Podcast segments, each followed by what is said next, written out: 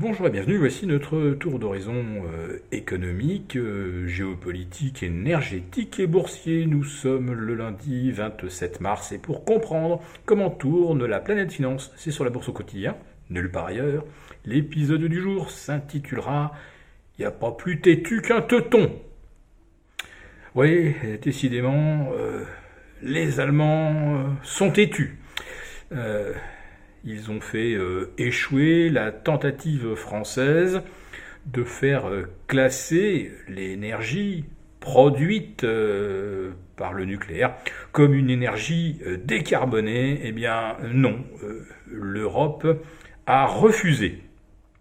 Mais soyons quand même honnêtes, les Allemands ne sont peut-être pas si têtus que cela, puisqu'ils viennent d'accepter finalement de se euh, ranger à la euh, grande directive européenne consistant à ne plus produire de véhicules thermiques d'ici 2035.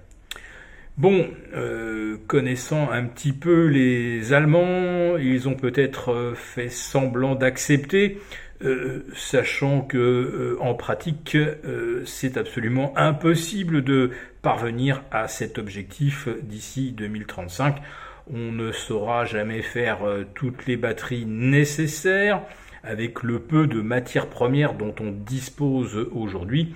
Euh, sachant que si on doit doubler le nombre de mines de lithium, euh, de nickel, euh, de cuivre et autres métaux indispensables, de telles mines ne seraient pas opérationnelles avant 5 ou 6 ans dans le meilleur des cas, pour des pays pas trop regardants sur l'écologie et probablement 10 ans après les études de faisabilité et les recours contre des projets miniers euh, polluants et euh, abîmant en plus de ça les paysages. Mais avant le week-end, c'était pas tellement cette question des euh, véhicules décarbonés à l'horizon 2035 qui préoccupait les marchés. Non, c'était la Deutsche Bank qui s'était pris une sacrée dérouillée boursière, retombée sur 8 euros des niveaux qu'on n'avait euh, pas connus en fait depuis la grande crise de, 2008. Et avec cette euh, question, est-ce que la euh, Deutsche Bank ne va pas, à l'image du Crédit Suisse, capoter, nous claquer entre les pattes dans les prochains jours? Eh bien, Olaf Scholz, le chancelier, le chancelier allemand, est monté au créneau et nous explique que Arnein la euh, Deutsche Bank c'est tu costaud avec des ratios tier 1 tout à fait euh, satisfaisants?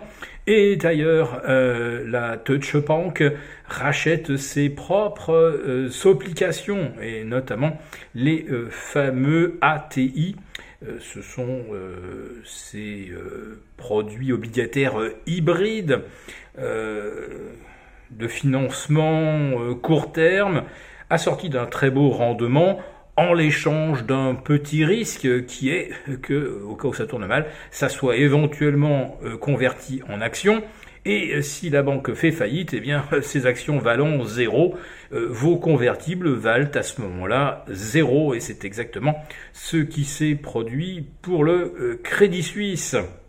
Donc, la Deutsche Bank aujourd'hui va poursuivre ses euh, activités euh, en, attendant qu'on découvre d'autres soucis dans le vaste monde euh, des monstres bancaires.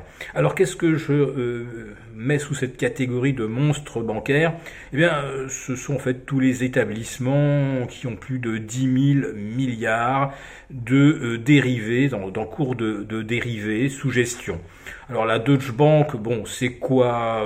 C'est 27 ou 28 000 milliards, c'est deux fois le Crédit Suisse, mais c'est beaucoup moins que JP Morgan, euh, Citigroup, Citibank ou Goldman Sachs qui, eux, euh, administrent des 55 000 ou 50 000 milliards, c'est-à-dire deux fois la euh, Deutsche Bank.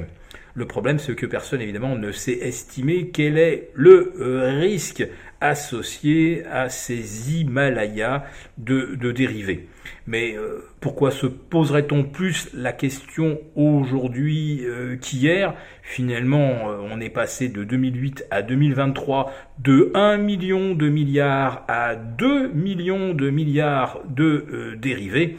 Et on va dire que la planète continue de tourner. Le problème, c'est qu'avec des banques qui vont certainement beaucoup moins prêter dans les mois à venir, et notamment si vous avez d'autres Deutsche Bank qui rachètent leurs propres ATI ou leurs propres euh, COCO, c'est-à-dire euh, des bons euh, collatéralisés, ce sont ces outils de financement qui leur permettent d'accorder du crédit. Bon, bah, s'ils se mettent à les racheter, ça veut dire que ça diminue d'autant leur capacité euh, d'accorder des prêts. Et euh, une économie euh, sans crédit, sans prêt, eh bien, c'est une économie qui tombe en récession. Et alors là, on va pas trancher le débat tout de suite, mais entre l'inflation et la récession, on peut se demander ce qui est le pire pour les banques et pour les marchés. Euh, nous n'allons pas tarder à le savoir.